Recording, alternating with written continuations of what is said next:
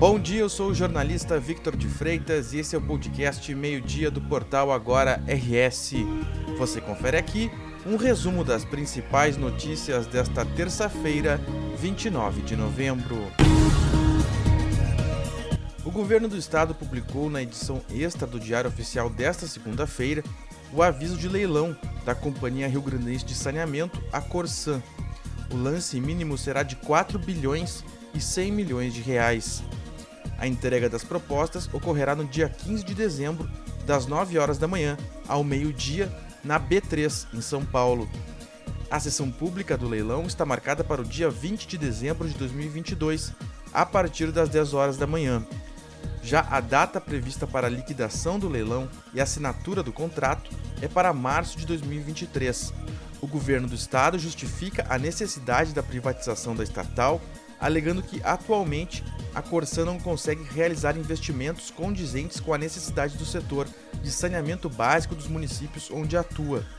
Segundo o governo, estes seriam bastante superiores ao investimento realizado nos últimos anos. O aumento nos investimentos também visa a aprovação do Estado no marco legal do saneamento aprovado pelo governo federal. A nova lei determina que até 2033, 99% da população deve ter acesso à água potável e 90% à coleta e tratamento de esgoto. A Corsã tem sede em Porto Alegre e é uma sociedade de economia mista de capital aberto. O controle acionário é exercido pelo Estado do Rio Grande do Sul. A empresa conta com 5.995 trabalhadores. Em 2021, o lucro líquido da estatal foi de 350 milhões de reais. Um ano antes, foi de 1,8 bilhão. A Polícia Federal deflagrou nesta terça-feira a Operação Togá para investigar crimes de fraude licitatória e corrupção. Policiais federais cumpriram sete mandados de busca e apreensão nos municípios de Passo Fundo e Cruz Alta. As ordens judiciais foram expedidas pela Terceira Vara Federal de Passo Fundo. O contrato investigado previa a entrega de cestas básicas para comunidades indígenas do Rio Grande do Sul. Conforme a investigação, o processo de contratação da empresa responsável pela coordenadoria regional da FUNAI, com sede em Passo Fundo, ocorreu por meio de dispensa de licitação. As suspeitas indicam direcionamento do certame para que uma empresa transportadora escolhida previamente fosse a vencedora. Em contrapartida, os administradores da empresa teriam efetuado pagamentos indevidos a servidores públicos através de transferências, depósitos bancários e pagamento de despesas pessoais. Na operação desta terça-feira, os agentes buscaram elementos de materialidade e autoria dos crimes sob suspeita. Eles também buscam entender como ocorreu exatamente a fraude e quem são os agentes envolvidos. O Índice Geral de Preços Mercado, o IGPM, registrou deflação, que significa queda nos preços, em novembro deste ano. O dado foi divulgado nesta terça-feira pela Fundação Getúlio Vargas, a FGV, a diminuição foi de 0,56%. A queda foi menos intensa do que a observada no mês anterior, de 0,97%.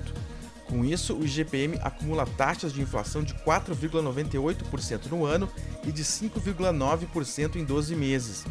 Em novembro de 2021, o IGPM havia registrado inflação de 0,02% no mês e 17,89% em 12 meses. O tempo firme segue predominando no Rio Grande do Sul nesta terça-feira. O dia começou com temperatura amena em território gaúcho, mas à tarde o calor ganha força. Na fronteira oeste, na região central e na região noroeste, a máxima passa de 30 graus. Em Porto Alegre e Viamão, o sol aparece entre nuvens e existe a possibilidade de pancadas isoladas de chuva e rajadas de vento com máxima de 29 graus. As rajadas de vento ocorrem na região metropolitana, na região central e no litoral. Além disso, com o aumento de nuvens, existe a possibilidade de pancadas de chuva na serra, na região metropolitana, no litoral norte e no norte do estado. Depois, entre a madrugada e a manhã de quarta-feira, as instabilidades se intensificam no extremo nordeste do estado. Elas vão trazer acumulados de chuva pontualmente elevados devido à persistência das chuvas na região. Ao longo do dia, o calor se intensifica e, com a influência de uma área de baixa pressão, há condições para pancadas de chuva na metade leste e no noroeste do estado, com risco de temporais isolados. A tendência é que as instabilidades sigam sobre o território gaúcho na quinta-feira. Esta edição do meio-dia chegou ao fim. Mantenha-se informado em agora no rs.com. Obrigado pela companhia e até o meio-dia de amanhã.